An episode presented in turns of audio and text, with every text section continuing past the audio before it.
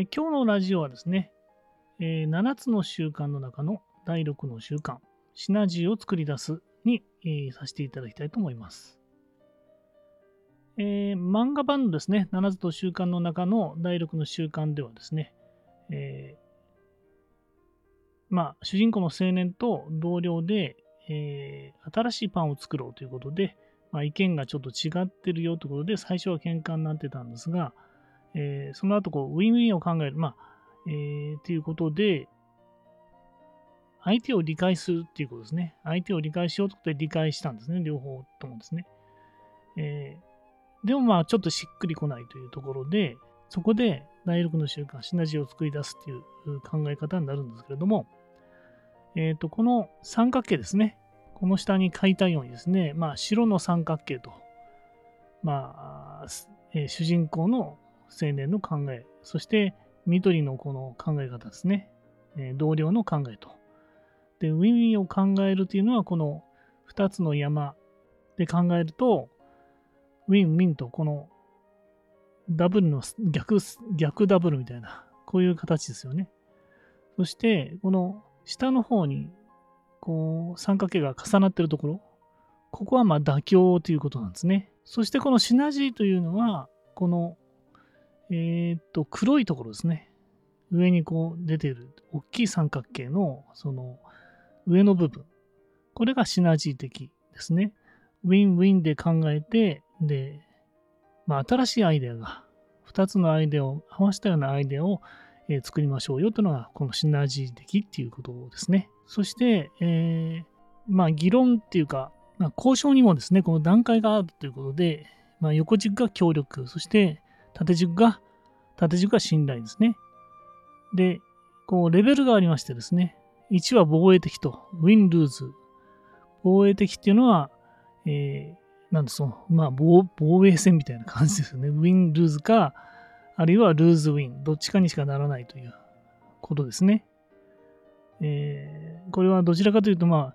以前例に出した、えーアウェー戦ですね。えー例えば新しいこうデザイン案があったんだけど、それだとこう傷がつきやすいからちょっと変えてくれみたいな。これはまあ、確かにこれ防衛戦ですよね。防衛的と。ウィン・ルーズ。ルーズ・ウィン。そして2番目が尊重的と。相手を尊重しますよということで、まあ、とにかく妥協しましょうと。これはまあ、ノーディールですよね。議論しないという形ですね。で、3番目はシナジー的。ウィン・ウィンを考えて、えー相手と自分の案の、まあ、さらに良いアイデアを出しましょうと。これが一番理想的なんですね。で、この時に、えーまあ、うまく進まない時って、この下に書いてあるように、まあ、何か抑止力が働いている場合が多いっていうことなんですね。それが話しにくいとか、価値観の違い、そしてライバル意識ですね。これを持ってると、なかなか進まないということですね。そして、こう、推進力、より良い結果を出したいと。まあ、大きな対局で見て、えーよりよくですね、結果を出したいと。つまり、これはあの、第一の原則、第一の習慣でやっていた、まあ、大原則ですね。これは何だっけ？えーっと、結構忘れちゃうんですけど、まあ、5つありましたよね。えー誠実、公正、貢献、そして成長可能性ですね。この5つ、5つを意識して、より良い、まあ、トータル的により良い結果を出したいということをまず原則として考えて、これが推進力なわけですね。で、抑止力、話しにくいとか価値観の違いとかライバル意識っていうのをこう取り除いてやると、うまくこう話が進むということです。で、えーまあ、結局この漫画のね、7つの習慣の方では、えーまあ、青年と同僚の意見、この共通してるのがですね、まあ、喜んでもらおうと、お客さんに喜んでもらうっていうのがまあ共通していたということで、えー結果的になんだっけ、コロッケパンで、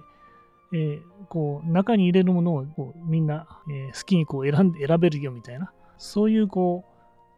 う、2人とも考えてなかったような新しいアイデアが出ましたよっていうのを、ウィンウィンシナジー的にいいいいアイデアが出ましたよと。シナジー案ですね。出ましたよってことでしたね。で、まあ、あの、過去の経験でどうなんかあるかなと思ったんですが、まあ、確か会社員の時の最後の年だったかな。最後の年に、最後の年に担当したモデルがですね、最初はですね、まあ、簡単な感じだったんですよね。あの過去の踏襲みたいなあパッケージ案で、で、そしたらこう、3ヶ月ぐらい経って、それが3月頃だったんですけど、6月か7月ぐらいにデザイナーから出てきた案がですね、まあ、全く新しい、あの、まあ、パッケージなんですね。それでこうちょっとびっくりしたんですけれども、で、その新しいパッケージ案の、まあ、背景にあるのは、えー、SDGs ってなんかちょうど流行ったんですけど、要はプラスチックを使わないと、プラスチックゼロという背景があって、それでこう、まあ紙、紙ですね。紙を使って、まあ、構成するという形だったんですね。今までの踏襲ではできないデザインだったんですよ。まあ、それがデザイン案なんですね。一方で、ちょうどそのタイミングで、まあ、設計として、ある国の放送規制というのが、まあ、あの強化して、要はスペースをこう作っちゃダメみたいな。で、要はぎゅうぎゅうに詰めなきゃいけないというのがあったんですね。で、デザイン案の新しいパッケージ案と、その放送規制、スペースを小さくしなきゃダメっていう規制が、あの、えー、ちょうどですね、まああってですね、過去の踏襲のパッケージ構造だと、そのスペースをこう詰めるのがどうしてもできなかったんですね。なので、まあ、ちょうどですね、デザイン案の新しい案の両方をこう、まあ、取り入れて、で、えー、まあ、最終的にさらにこう、デザイン案よりもさらに小さく、なおかつ、まあ、アクセサリーとかですね、取り、まあ、取り出しやすいという両方を取り入れて、かつ、小さく取り出しやすいという案を出したことが出しましたということですね。シナジー的な案を出したと。それで、えー、まあ、デザイン、デザイナーもですね、もう納得して、あ、これすごいのできたね、みたいな感じで、